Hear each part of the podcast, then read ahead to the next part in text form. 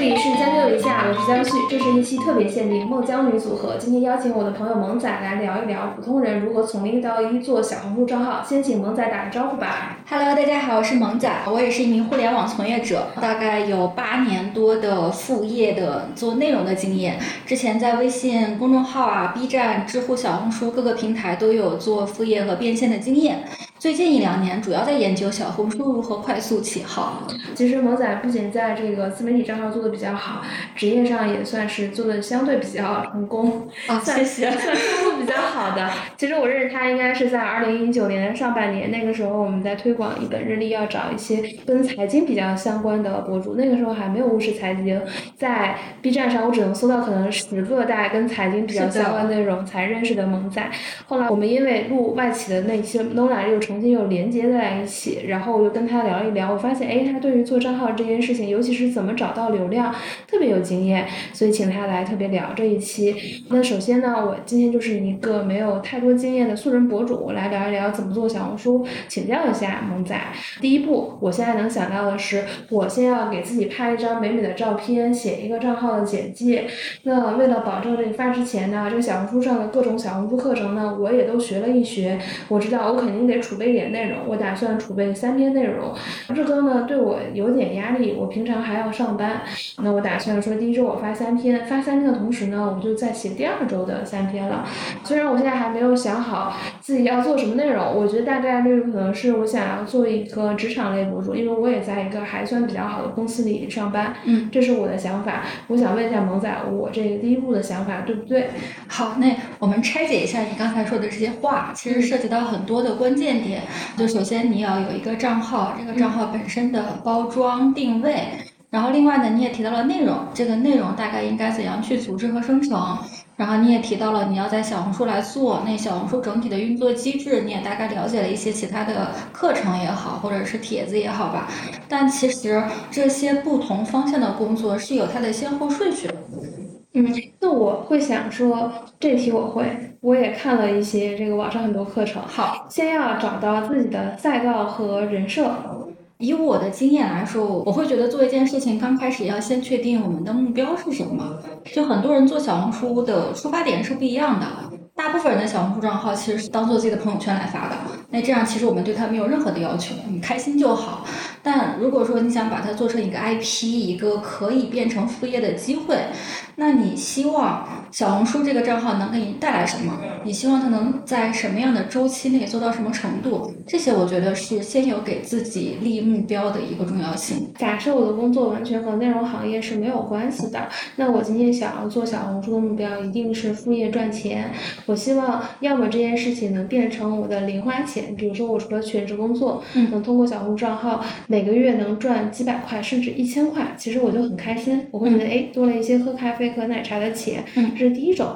第二种是我的年龄逼近三十五岁，天天看各种裁员新闻，或者我周围也有朋友会被裁员了，我心神不宁，我觉得是不是要给自己找一个副业，找出路？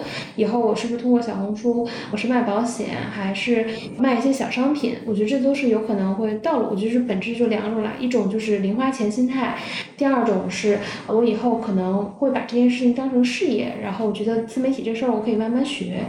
那有的人可能会有第三种，说我要想成为一个网红，但我觉得有这样的想法虽然有，但是比例不是特别大，或者是你做到后期的时候，你才会说我想成为一个 IP。我觉得江江提的这两个都是非常常见的我们想做 IP 的一个出发点吧。就一方面是降低自己的焦虑感，然后一方面是可以有一点点的外快的收入，然后不停的去找方向，然后扩大自己的外快，这个我觉得是很好的。那接下来的话，我我会向你提一个问题是说，你希望在一个月的时间把小红书的账号做到什么程度？我觉得我给自己定一个小目标，我就先实现一千粉丝就好了，因为我之前没有任何做账号的经验，我想要一千个粉丝。明白，是一个相对比较实际的目标啊。那我们从一个月一千粉，可能可以把它拓展为一个月一千粉，两个月三千粉，然后三个月一万粉。这会不会有点步子迈的大？如果你第一个月能够实现一千粉的话，其实你的整个流量增长的螺旋会转起来。所以目标定到三个月一万粉的话，还是有很大机会的。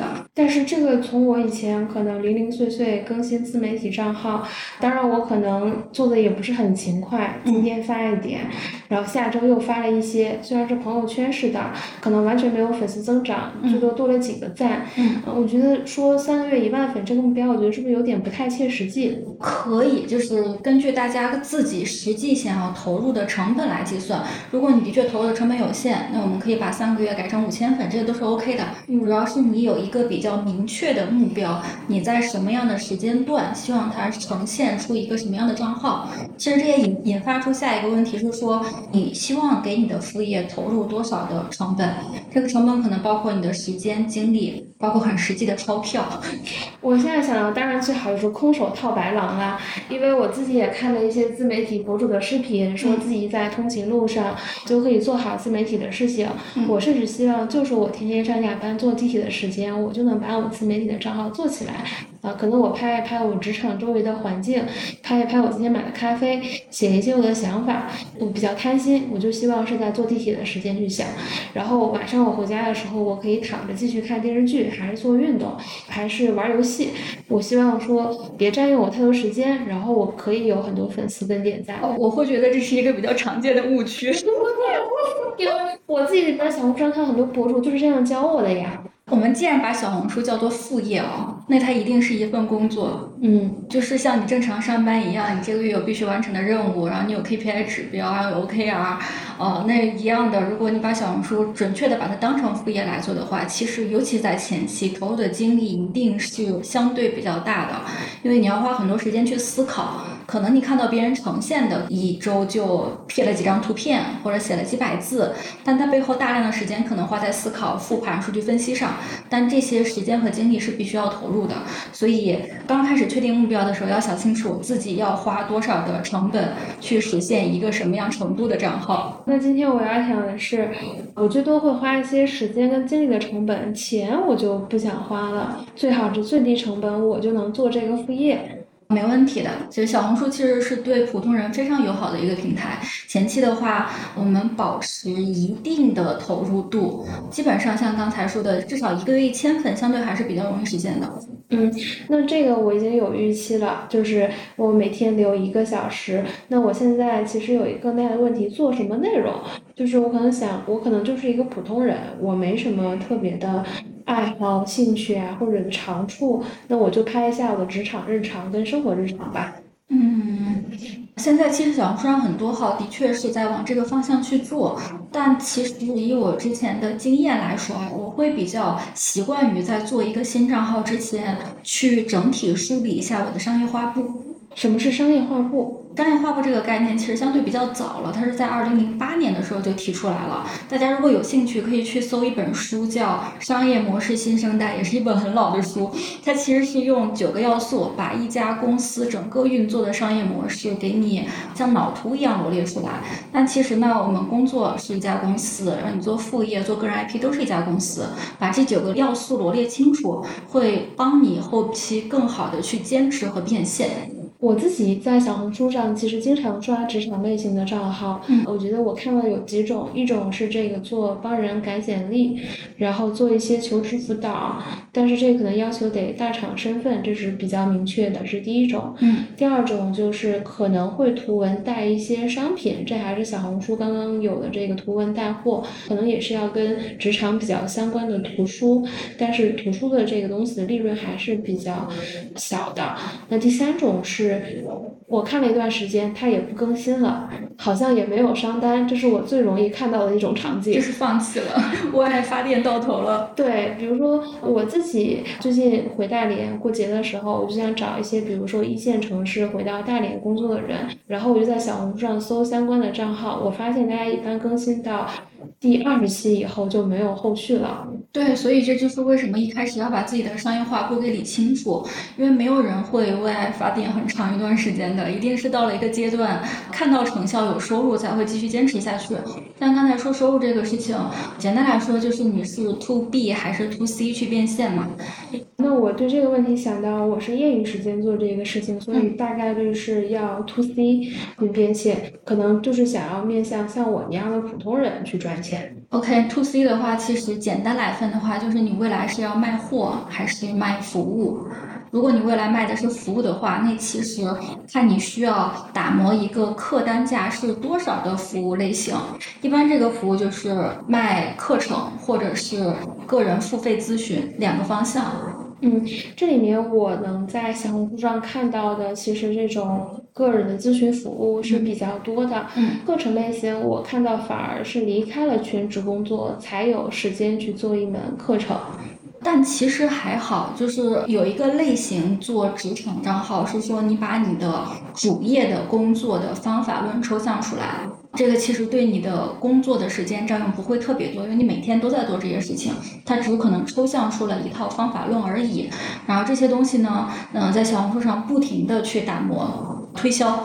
你的每篇小红书的笔记都是在围绕你的核心技能点去发，然后这个课程只要打磨完毕放在那里，它的客单价你可能不需要设立的特别高，有一些很便宜的可能就是九块九、十九块九，然后包括贵一点的一百九十九、二百九十九，但这个东西它会变成你完全的一个税后收入，就是它可以不停的让人来买啊，但你不需要再付出额外的时间成本。哎，这听起来还挺好的。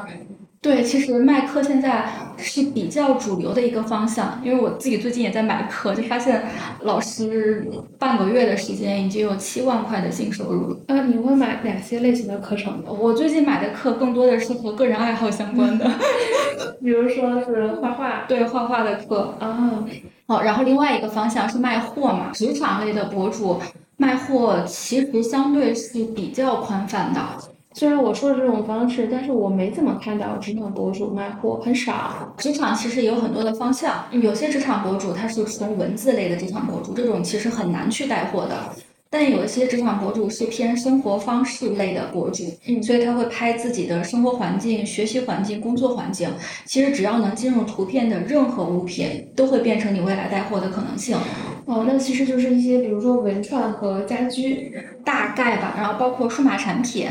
然后包括一些笔、纸、文具，包括你的办公桌，凡是你在工作和学习过程中能用到的任何物品，都有可能有厂家主动来找到你。呃，这个问题虽然我想的有点过早，嗯，但是我一开始就想明白，我大概多少粉丝能接到这样的商单吗？小红书其实你有个五百到一千的粉丝，就会有人找你去做置换，就像你刚开始找到我一样，可能并不是金钱类的交换，嗯，但他可能给你一些试用品啊，你只要发感受，发一篇帖子出去就可以了。等你超过一千粉，然后大概到两千到五千粉，其实就有机会去挣到真实有收入的商单了。哎，那听起来还挺有这个盼头的。是的，那我会觉得，按你这个说法，好像是做一个读书类型的博主，或者是家居。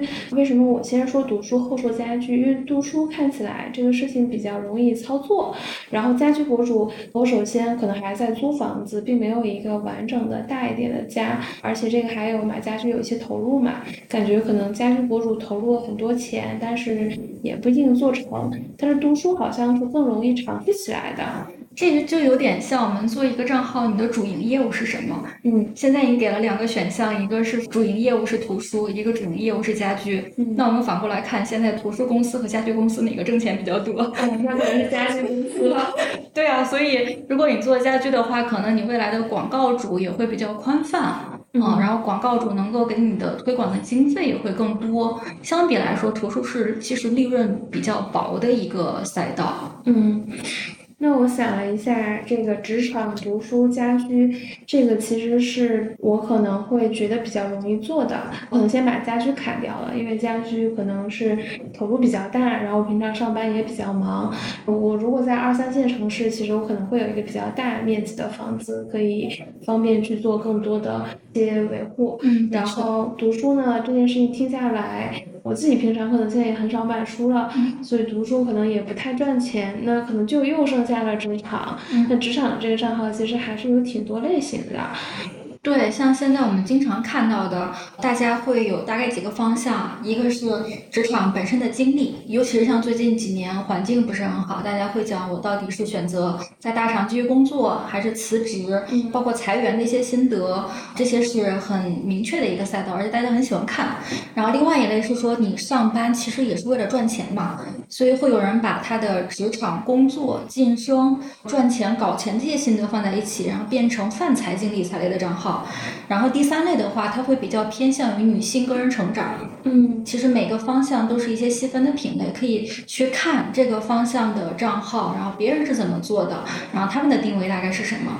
哦，那我通过你说的这些垂直方向，我找到了一个好像是比较适合我的赛道。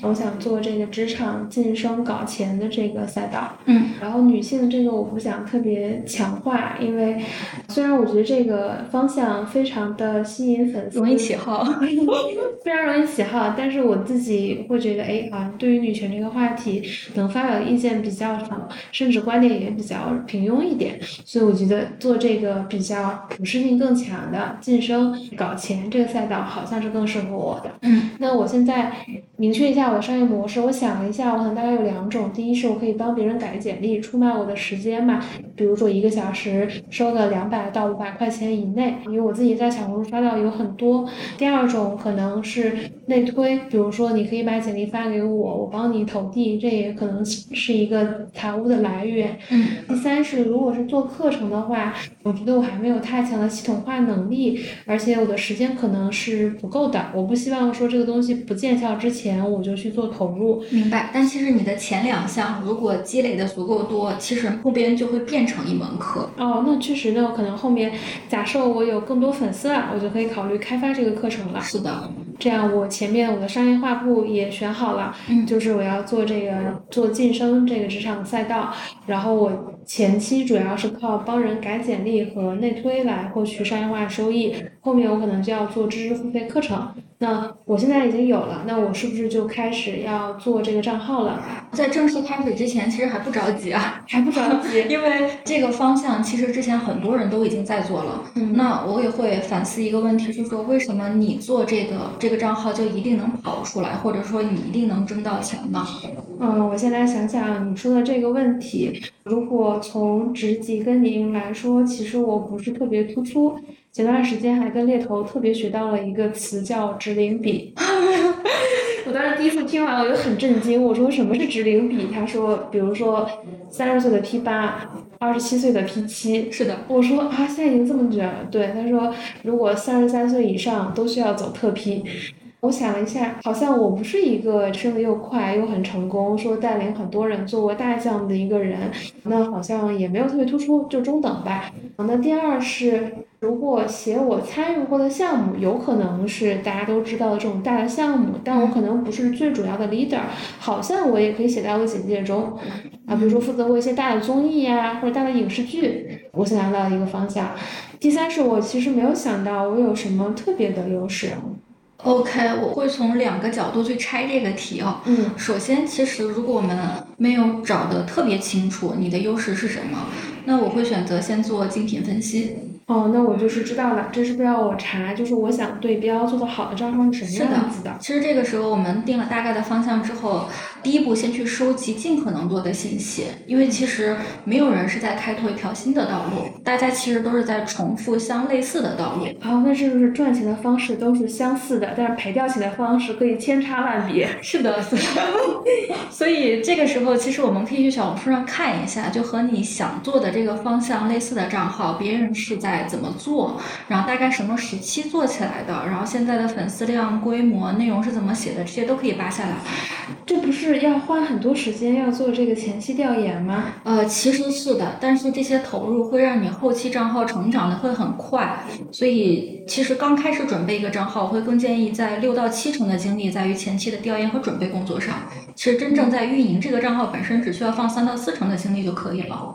哦，那我知道了。那我商业化部有了，然后人设赛道选了，然后竞品调研我也做了。那我可能大概对标了三四个，嗯，然后我也分析了。我知道。道它这个方法论了。嗯，那我现在就是是不是就可以开始准备要运营了？理论上是可以开始准备了，但这块儿我我想把一些我的经验和大家分享出来啊，就尤其是在小红书，其实做账号它是有它的规律的。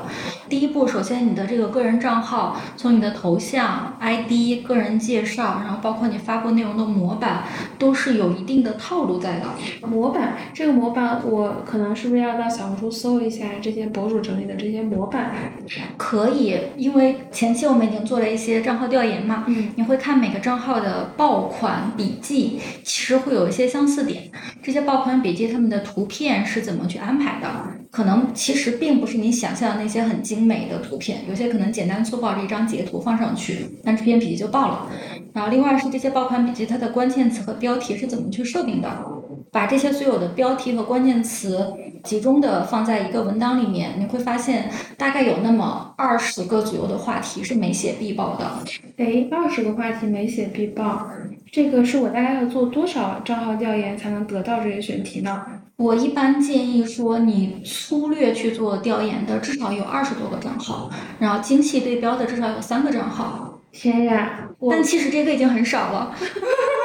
我比较担心，可能刚开始的时候，我突然要看一集电视剧，或者我要追的动漫，或者是我要休息，这个听起来光是开始，如果把这事情都做完，其实要占用的时间跟精力还挺多的。呃，其实还好，就比如说你集中在一个周末的下午，可能只需要半天的时间，然后把小红书上相关的账号给扒下来，其实就足够了。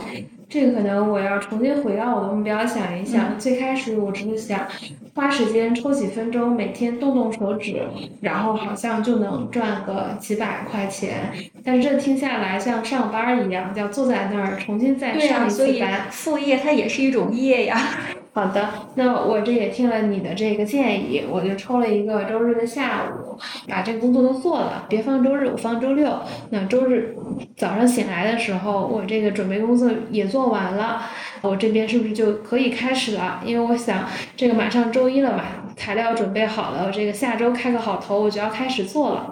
我们建议还是先不要开始的这么快啊。这个时候我们再过来了解一下小红书的流量分发机制。嗯，好，哎，那这个我天天刷小红书，我可能比较理解小红书的这个流量了，嗯因为我每天可能也得花一个小时看小红书，嗯所以我觉得为什么我不花十几分钟写一篇小红书，就在小红书上赚到钱呢？嗯，道理是这个道理，但还是回到我们刚开始的话题，因为我们不是拿小红书当朋友圈在发的，我们是希望它能给自己带来一些收益的，哎达到自己的目标。但是我看小红书的很多内容看起来就好像是无意在发的一些内容啊，并不是精心设计过的。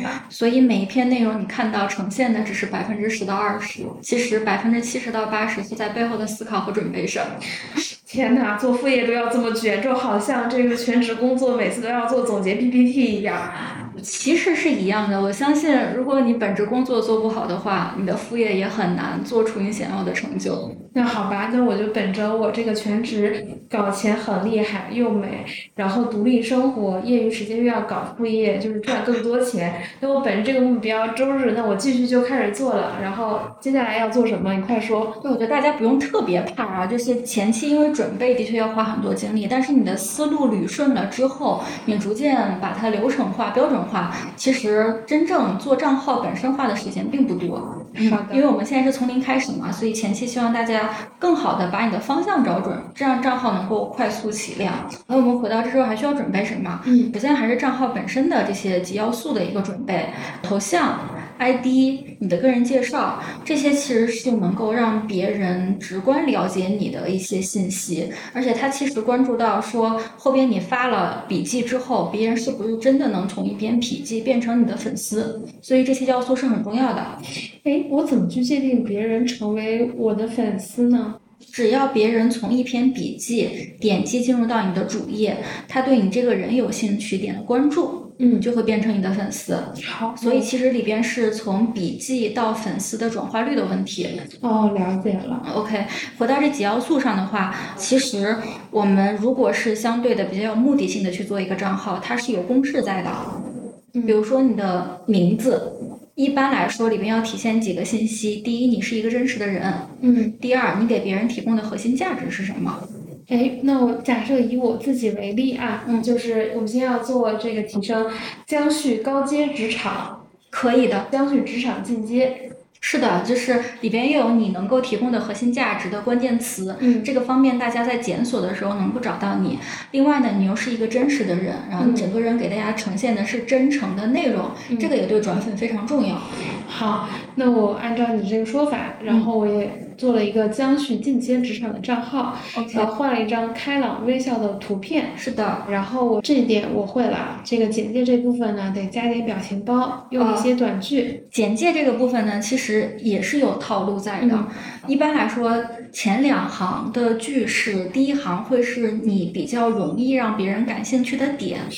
呃，那我想一下，难道是两年被裁员两次？其实可以的，这个也很有趣。好，那我两年被裁员两次，跟你讲职场进阶，我为什么觉得这事儿不太可置信呢？如果是我去写这个账号的话，我可能会写，比如八年的副业经验。哦，对，前三年就赚了一百万。是的，嗯，嗯，然后把你一些比较能够量化的数字也要罗列出来，这个相对感的真实性会很高。哦，这个确实发现小红书看很多职场的账号都有这个内容。是的，然后第二行的描述的话，更倾向于说你把你能够提供给别人的价值表达出来，因为所有做得好的内容，能够让你积累粉丝的内容，都是要具有利他性的。嗯那你做的这些东西给别人提供的到底是职场技能啊、赚钱啊，包括情绪价值都可以，但是要在你的个人简介很清晰的写出来。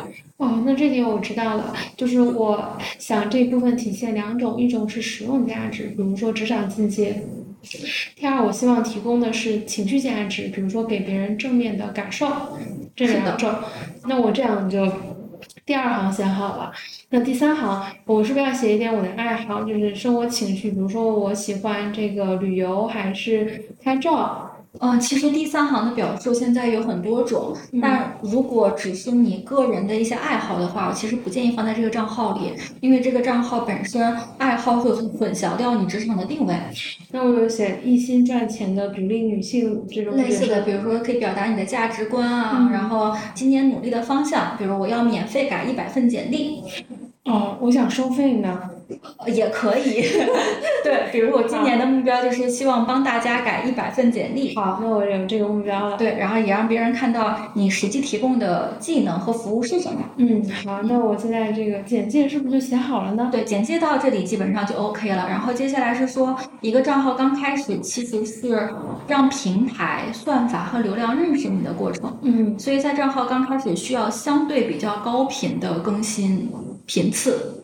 好，那我下定决心，今天周日我准备三篇稿子，下周周一周三周五我就准备更新了。我会更倾向于说，我们至少要准备十篇稿子，天而且这十篇是你打磨过的稿子，因为在第一周你至少要每天发一篇笔记。那这听起来我下周周一也开始不了啊，只留给我一个周日的时间了。那我们倒过来看，怎么能把这十篇笔记搞得更简单一点呢？嗯因为之前你做了大量的账号调研嘛，嗯其实也看到别人的账号哪些是讨论度比较高的，嗯点赞和收藏率比较高的。你有没有考虑过，前面你教我的是只用一个下午整理出来，说明我要把这个时间线更拉长一些来一个做这下午整理得完呀？这而且还有一个效率问题。哎，但是我会觉得啊整理账号这件事情其实也挺长的呀。你看，我要我不一定知道是最头部的，又这个东西又千人千面的算法嘛。我可能今天点到这个五万，我觉得就挺多的。可能这个赛道里有十万、二十万的，嗯，我并不一定找的都是这个赛道头部。呃，没关系，其实你只要用你想做的关键词去搜，无论是搜到这个人的 ID 还是他的笔记也好，其实头部相对是比较聚集的。那我就搜索呢，嗯我假设我每个博主的调研，我要花多久啊？因人而异吧，就是有一些博主你看上去其实对你的参考性并不是很高，即便他可能是大几十万的博主，嗯，像这种账号你就大概略略过一眼，然后对你有用的东西记下来就可以了。但有些账号呢，它可能只有几万粉，甚至只有接近一万粉左右，但是短期内迅速起量，这种反而是对你借鉴意义更高的账号。所以这种账号就需要多花一些时间，看看人家的前五篇、前十篇笔记是怎么做的，第一篇报馆笔记写的是什么内容。其实一个账号也就大概花这些时间就足够了。在积累账号的过程中，其实你也同样积累了至少要有几十个爆款的话题，这些也不需要你思考，你只要把它记下来就可以了。这些话题整理出来之后，你挑里边有一些是自己能做的。提前把你的稿子准备好，这样保证你在小红书上的话题的关注度是足够的。我听你说完这个，我决定把我的准备时间拉长。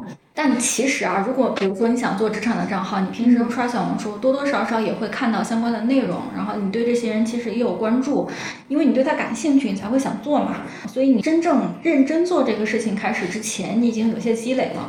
嗯，好，那我就其实要打算用两个周末的时间把这些事情都做完。嗯，然后十篇稿件呢，我也写的七七八八，打磨的差不多了。嗯，那我现在可以 ready 了吗，老师？我马上周一打算周一早上这个。我想着，哎，七点半到八点半之间是不是一个大家上班的高峰？是的，只有上班路上你可能会想看职场的内容，然后准备准备就开始发了。可以的，江江其实提到了一个发布时间段的问题。嗯，像正常小红书流量比较高峰的就是早上大概七到九点，然后中午的话十二点到两点，然后晚上六点钟到八点，这是相对比较容易。这三个时间段分别是这个上班跟下班的高峰时间，跟中午吃饭的时间。是的，因为你的目标受众是职场类的客户嘛，所以他们其实有时间去刷小红书的时候，就是你的笔记曝光最容易扩散的时间点。那好的，那我肯定周日晚上先把第一篇是完完全全确认好了，然后我甚至考虑了一下，我早上上班手忙脚乱，我可能晚上就要定时了，那这一步我就开始发布了。然后我自己也平常刷小红书比较多，我想了一个。比如说用了信息差标题党做了一个标题，然后这个图呢，我也用美图秀秀修过了。嗯。再难一点，我可能用 PS 软件把它修了一遍，然后这个文字我也打上去了，我还特意做了分段，甚至还加了几个表情包，至少五个。嗯。我看大家的后面都会加很多的关键词，那我加六个关键词，我都不止五个了，那我是不是就差不多了？基本上是这些要素啊。嗯。但这些要素决定你是否能起量，其实我们更往深一步去看。看，首先你的标题是怎么写的？就是这个标题其实要核心的概括你想发布这个话题的关键词，关键词是最重要的，是第一开始算法认识你的基础。然后在整个笔记里边，标题的字数是有限的，如果标题还不能涵盖你的关键词，一般来说标题可能都是职场。加薪类似的这些关键词，嗯，但是比如说你是一个大厂员工，你是一个大厂做了多少年的运营，这种信息其实是需要在正文里边表现出来的。好，但这些关键词最好是放在正文的前二十个字里面，这样它其实能更好的能够被系统所抓取。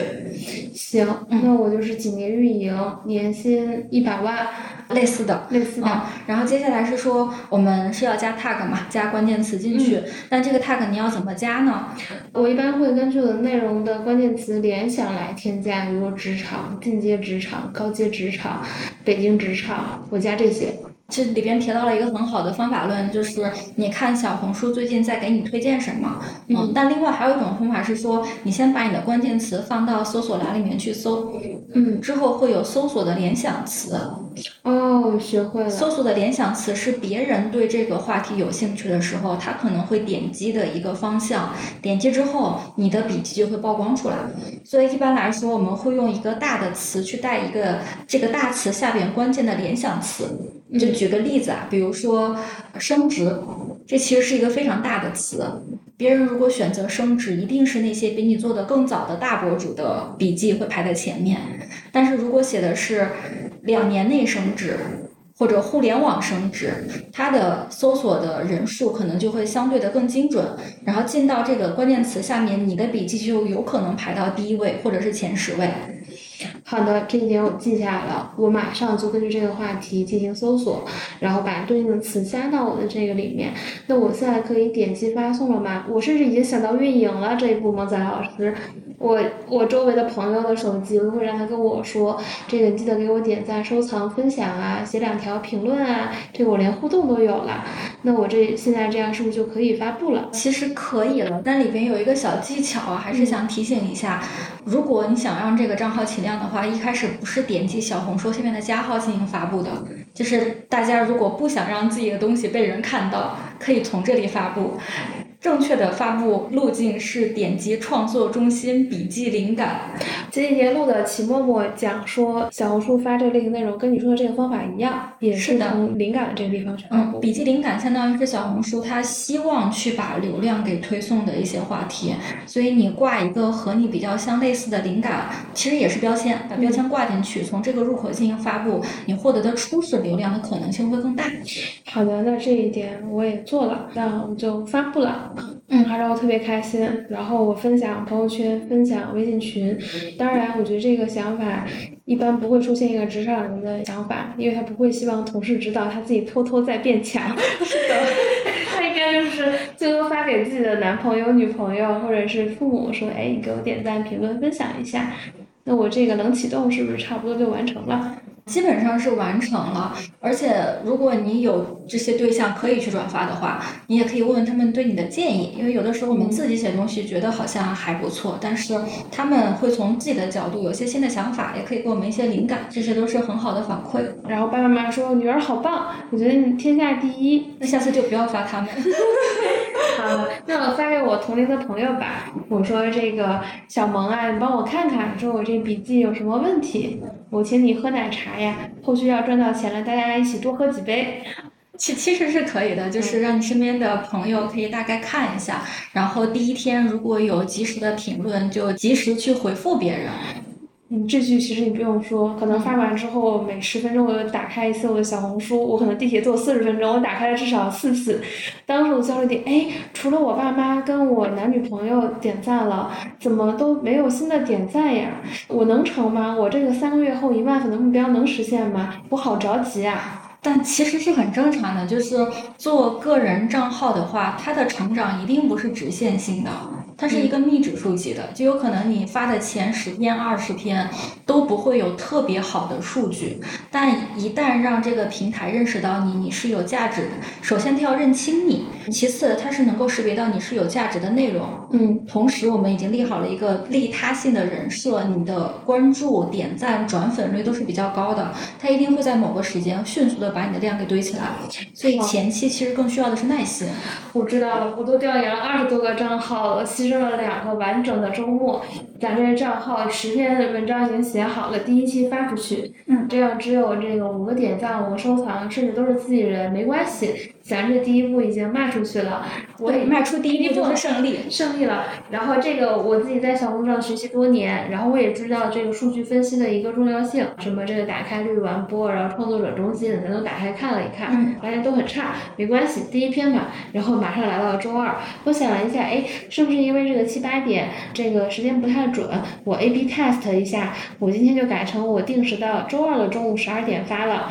这里边可能还存在一个情况，我周一有工作特别忙，我一下子忘了，我可能这个周二下午四五点的时候我才发，我可能今天班都要上完要下班了，哎，我想要说我这小红书要发，我就发了第二篇，第二篇发完之后又跟昨天的操作是一样的，我分享给了我周围最亲密的这些朋友，然后发现还是跟昨天的数据差不多，我现在是有一些着急跟焦虑，我下班路上地铁我又打开看了五次我的小红书，好像也没有变化。不行，这一周我得坚持下去。对，我觉得很多人会折在这里，就是一开始对自己的账号预期过高。我觉得我就是很优秀啊。就是为什么会看的人很少，而且我都做这么多努力，调研了二十个账号，写了十篇文章，我觉得这内容好像跟大家也不太一样。但我们反过来看，无论你是减肥也好，学习也好，包括工作也好，不可能你上班了一个星期、一个月，公司就给你加薪晋升，是吧？都是需要一个过程的。而且刚开始的话，其实。需要先把量给堆起来的。那我们我们将心比心啊，如果你在小红书上看到一篇你觉得很优质的内容，但点进去发现这个账号一共就发了两篇笔记。相比另外一个账号，你也觉得内容很好，点进去人家发了三四十篇笔记。那行，咱卷起来，咱明天第三天我就发三篇笔记。我这备货里面我抽出三篇，然后我这个晚上又熬夜点灯要再写三篇。没有啊，你有存货啊，这就是为什么之前先让你存至少十篇文章。行，那我这第三天我就激进了，我就发了三篇。我早上七八点、中午十二点、下午五六点到八点我都发了。其实可以，但是比起你发三篇新的内容，更倾向于说你把之前你准备好的内容稍微改一改措辞再发一遍。哎，你说这也有道理，是不是我这个说话风格不太讨人喜欢？我就改一改我的这个措辞。好，周四我又修改了我这个语言风格，我又复盘了几个我之前调研过的博主，然后又结合我个人，那我中午十二点的时候我就发了，然后我又按照我之前的操作又开始了。这个时候我有点犹豫，哎，我周围亲密的朋友会不会觉得我有点烦啊？这周已经可能不是第四天了，第七次发给他们了，就点赞了一遍。好像今天这个小眼睛数有点涨了一些，以前可能只有这个二百，今天有了一千。啊，你想的太多了，刚开始可能就几十一两百就很好了。哦，好，啊，那说我乐观了啊，那行，就是咱咱终于突破两百了，咱就乐观一点。还行，但是我觉得可能速度有点慢，但不重要，咱这把第一周坚持过去，然后这个周五我也发了下班的时间，然后就来到了周六周日。周六周日是不是大家又不上下班，所以大家的消费习惯可能会有点改变？我指的是时间消费的习惯。是的，周六日其实发职场类的内容，相对你的数据可能不会特别好。啊，行，那我可以休息一下吗？其实你现在已经坚持了一周了嘛，嗯，这个时候其实是个很好的时间节点，可以拿出来对这些数据进行分析和复盘了。那有一个问题，我最近三个周末都没出去玩了。那你可以放在工作日的晚上再去做复盘，也不一定放在周末呀。行，那咱时间管理一下，周五晚上我就不跟朋友出去吃饭了，我今天就做复盘了。复盘差不多有一些这个新的感受，又上网搜了一些这个小红书的免费跟付费课程，然后看到付费九十九、二九九、三九九的课程，觉得还有点贵。再想一想，如果第二周发完之后这个数据还不好的话，那我决定咬紧牙关。下单买一个课程再学一学，那周末呢，我确实忍不住了，两个周末都没出去玩了，这周末一定要出去玩一会儿，所以我可能准备不了这个七篇文章，但我大概准备个三篇，准备完这三篇呢，我其实有点焦虑，我觉得我跟工作也就七八年，又不是说工作了二三十年，这个好像自己说一说就没什么素材了，好像自己马上要面临这个创作枯竭。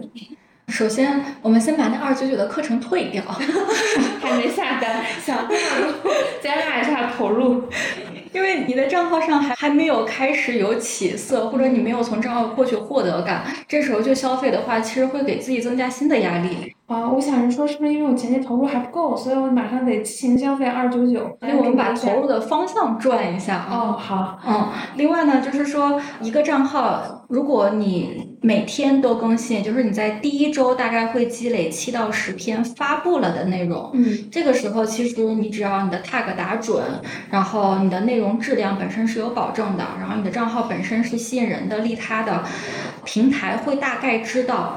你在吸引什么样的人？其实你也要给平台一些时间，他要知道你的内容的受众到底是谁，他才能更好的帮你去分发。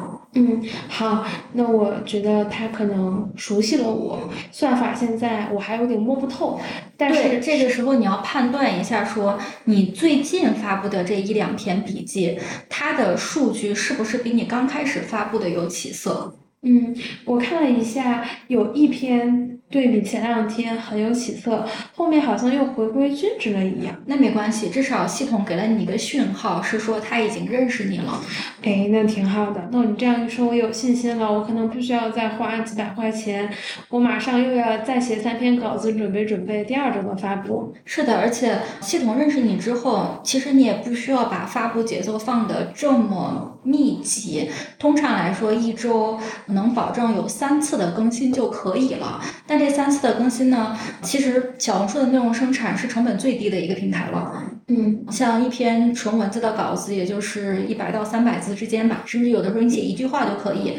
然后图片呢，你如果想做，你就在上下班路上美图秀秀搞一搞；你如果不想做的话，你就把文字写的文字截屏贴上去也是可以的。这也是现在一个流派。其实整个的内容生产成本非常低，甚至是一个流派。对，是一个流派，因为你把你的文稿截图放上。去显得内容干货很多，有些人会喜欢点击这些东西。当然了。但对你来说，你其实只做了文字的工作，省略了图片的工作，也是可以的。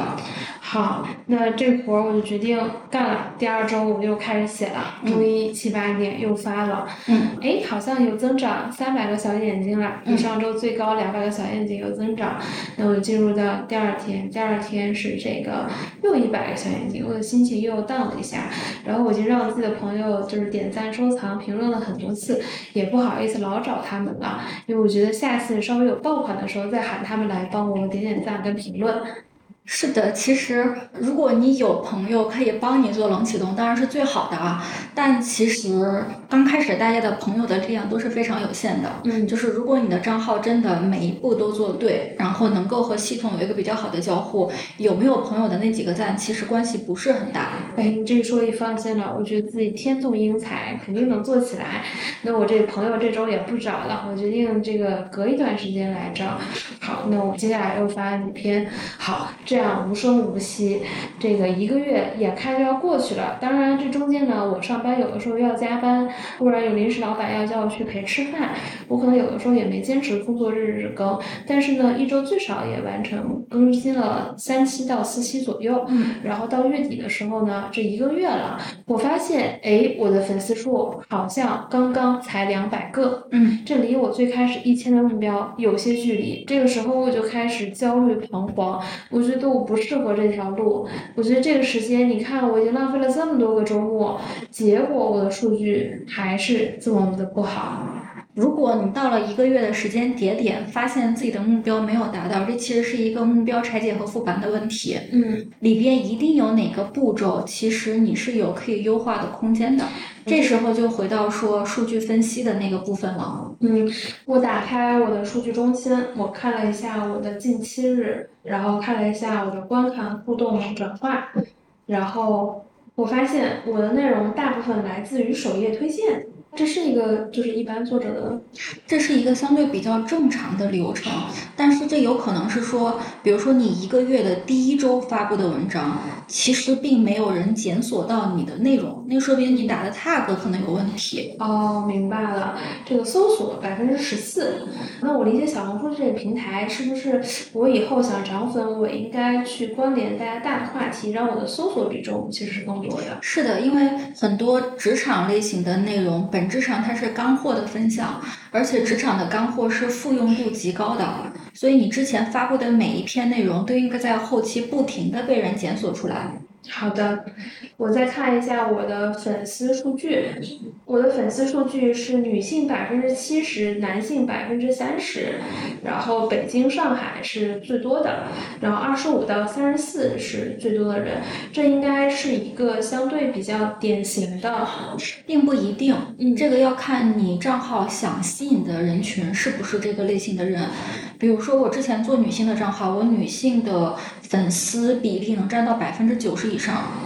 哦，那这个数据真的还挺夸张的。对，但因为我定向就是要做女性的职场内容，嗯，那我大概从账号概览、品系分析、粉丝数据这三个我都看了，我确实找到了我有一些问题，然后我也决定想出来我后面要从哪儿优化了。我现在已经有了主播中心，然后我知道这还有创作学院、小红书的官方课程，我也点开学习学习看一看。尤其这个视频最新功能啊，创作者运营心得，我都认真学习了，好像有一些收获，大家记一记笔记。然后我甚至还特别好学，我读了规则中心里的规则，嗯，然后我我现在已经可以创建合集啦，甚至我还得到了一些薯条，然后薯条来帮我推广一下。嗯，然后笔记灵感好，我有重拾信心。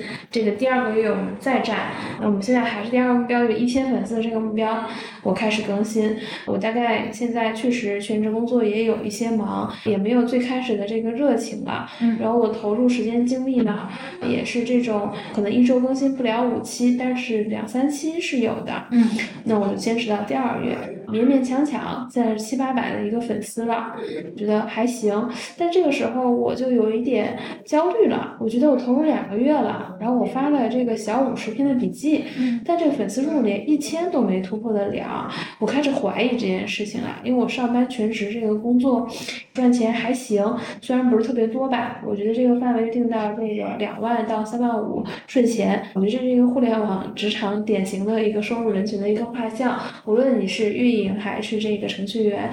我觉得有点做不了，哎，我怎么觉得别人做的怎么那么好？我现在就有点想放弃。最开始我做这事儿就想多赚几杯咖啡钱，但听起来好像也没有赚到钱呀。对，就是如果你的账号做到七八百粉丝，其实，在小红书这个平台上，至少你的置换单已经开始了。那我可能是会收到出版社寄了一本职场相关的书，让我写推荐语，然后这本书我可以免费获得。类似的吧，比如职场类的一些职场的工具，然后一些科技数码产品，其实都是有可能的，因为。整个大厂在用它的市场推广经费的时候，它一定是头部、中部、尾部的博主或者可以打包去做的。我现在你已经有了入场券。好了，我这个时候已经接到写两本书了，这两本书又花了我两三个小时读完，然后又写，又一个周末牺牲掉了。现在进入到了第三个月。那我这个正值三十，正是事业最能打的时候，我全职工作还想更进一步。在这个咱虽然成为不了这个三十岁的 P 八，咱这个三十岁的 P 七总是要实现的。那我现在是不是就是两本图书这钱，而且还经常打折，这听起来赚不了啥钱。我我觉得这东西呢，又花挺多时间写的，而且我也就工作八年，没那么多职场经历可以写。这个时候可能偶尔吧，会有一个学生找我改改简历，一个小时我。收了三百块钱，那这事儿就这样了。那我现在是不是有点犹豫？我觉得这事儿我该不该坚持？因为我觉得准备内容太累了。嗯，准备内容这个方向，其实我刚才提到了嘛，我们其实花了六到七成的精力是前期大量的账号本身的准备，其实并不是内容生产本身。嗯，我一直是在下班后的时间做内容输出这件事情，所以有一些降低内容生产。成本的心得可以和大家分享一下。第一件事情是说，你现在已经有两到三个月的写笔记的经验了，其实你自己的内容模板和图片模板相对应该已经固定下来了。对我可能就是开局一张图，下面几段话，打上标签，嗯，差不多了。对，所以其实你每次只是在这个模板本身上进行加工，而这个模板本身所消耗的时间已经不需要了。好，那我这个也差不多了。好，第二个我觉得可以帮大家节省时间的点是，你每一篇发出去的笔记目标可以先定下来。比如说我之前也是大概一周会更新三篇左右，其中至少有一篇我希望是可以带带来新的粉丝的。所以这篇我会花一百二十分的精力去打磨它。好，我认真，我决定之前只抽十五分钟写的笔记，今天这一篇我抽一小时来写。但是呢，你这周更新的另外两篇，可能只是为了加强你的人设，然后和你现在的这些读者之间有互动，好，相对就可以，对，相对就可以划水一些。行，那我懂了。这个二比一的比例我就开始做了。对，然后第三点，我觉得可以帮大家节省成本的是，你要学会借鉴别人的内容。又得调研，再来二十个。其实也不需要特别定向的去做调研，因为话题本身，其实你自己在写的时候，你一定会去做一些搜索的。然后这个时候，别人那些爆款笔记的模板，然后大概的故事套路，这些其实你自然而然的就能 get 到。这些东西你拿过来直接用，抄袭肯定是不行的。但是你如果用别人的整套思路套上你自己真实的故事，就可以大量的降低你的生产成本。哎，这道题我会拆脚本，类似的。好，我拆了。另外可以降低大家生产成本的是说，我们平时可以自己养成一些随手记录的习惯，就是有些话题并不是你想的那么复杂，比如说职场人中午吃什么。这个可能就是你中午去食堂拍张照就可以了，或者说我上下班路上我看到别人都在玩手机，但是突然有一个上班族在看书，我也给他拍一张照片记录下来，这些都是你随手的灵感库，把它记在你的对应的一个文档里面，或者你就是手机的笔记本吧，然后这样你每次不知道写什么的时候翻出来看，哎，可能这一条这周就能用。好，我甚至为了这个形成了一个记日记的习惯。那我这差不多也有信心的第三个月，我觉得从第三个月以后，其实基本上也跨越了新手期。如果你粉丝到一千之后，对，是的，如果你前期不停的在去做你内容的优化，然后去做思考的话，其实三个月相对会进入到一个稳定期了。然后这个时候可以判断说，如果你这个账号已经有了起色，其实后面可以重新去 review 一下你的商业模式了。就这个时候，像你刚才提到的，你写替别人改一个简历，大概两三百块钱，然后你一个月的投入是有限的，那你其实可以大概算一下，你一个月能挣到的外快的钱的天花板也是有限的。嗯，那这个时候，就像我们说的，你是不是改简历的这些所有的心得，可以把它提炼成一套课程，放在那里不停的卖就可以了。好，我已经规划出了我这条副业的路径了。当然，如果还有一种很惨的情况是说，你真的三个月这个账号没有跑出来，那我会建议说，你放弃这个账号，重新起一个号，哪怕说你新起的这个号用相类似的内容重新发一遍，因为有的时候算法是你难以琢磨的，并不一定是你不行或者你的内容不行，有可能只是算法没有找到你。嗯啊，那起一个新号，重新从零开始，把它的和平台的关系建立起来，有可能会是不一样的收获。嗯，我觉得以上我问的所有这些都不是最难的问题。嗯，其实最难的问题是如何才能让我自己坚持下来。嗯，我觉得坚持任何的事情，首先是你的欲望足够强烈。就因为挣钱是一个过程，你挣钱是为了什么？这才是我们最终要到达的路径。挣钱是一个过程。对，钱只是一种工具，你需要用这个工具去实现什么，才是我们真实的目标。比如说，你可能看上去小红书一个月就挣了几百、几千块钱，和你的公司没法比，但它其实是你第二职业路线的一种可能性。如果你对这种可能性感兴趣、有欲望，那你就会有动力坚持下去了。好，那我觉得这个目标我也有，欲望也足够强，就是行为上不能保证我坚持下去怎么办？准备工作是一定要做的，然后另外就是不停的降低自己的投入成本，这中间更多的是要花时间去做复盘、去做思考，而不是不停的去做工作本身。这个其实和上班是一样的，你如果想比你的同龄人晋升的更快，那一定是说你在工作上的想法、思路可能要先到达了另外一个职级，而不是说你做的 daily work 别人多。好，没想到副业真的是像上班一样在做，这感谢萌萌。在这儿我还得特别声明一下，我并没有做职场类账号，请老板不要误会，我也没有时间给别人改简历。对，我们只是举一个举个例子，嗯，大家想做各个方向的账号，其实都可以用相同的思路一起去过一遍。嗯，对，我觉得这个还讲的挺详细的，基本上从一开始真的是手把手教学，然后其实没有讲说你怎么看这个数据指标，因为我觉得这些东西都是通过。嗯，你有了这个想法，然后定了目标，找到了商业模式，做好准备。这个准备可能包含了竞品调研，然后你自己的人设和赛道，然后后面就是来做。但我觉得这个做中的问题最大的是坚持这个方向，你怎么坚持下来？这个其实挺难的。对，是的。最后我也再补充几点吧，就是做账号的过程本身，其实你是会获得各种类型的快乐的。嗯，首先写一篇。作品出来本身其实就是一种快乐，让你的作品被别人认可，甚至有人很真心实意的和你互动，本身也是一种快乐。然后另外，你如果做职场类的账号，像我之前也做职场类的内容嘛，你有可能通过账号本身获得的并不是外快，而是一份更好的工作机会。嗯，这也是有可能的。那我知道了。那我希望大家其实今天听到这一期新手怎么做小红书，不仅是听完了，然后认真做一下笔记，甚至就可以开始了。我也会跟着萌仔的这个方法，然后开始我的小红书之旅。好的，希望大家有兴趣就尝试一下，迈出这一步。对，这一期是限定组合孟姜女，然后后面我还会和萌仔聊更多的话题。那我们这一期的将就一下就到这里，欢迎大家评论跟分享，我们下期见，拜拜，下期见，拜拜。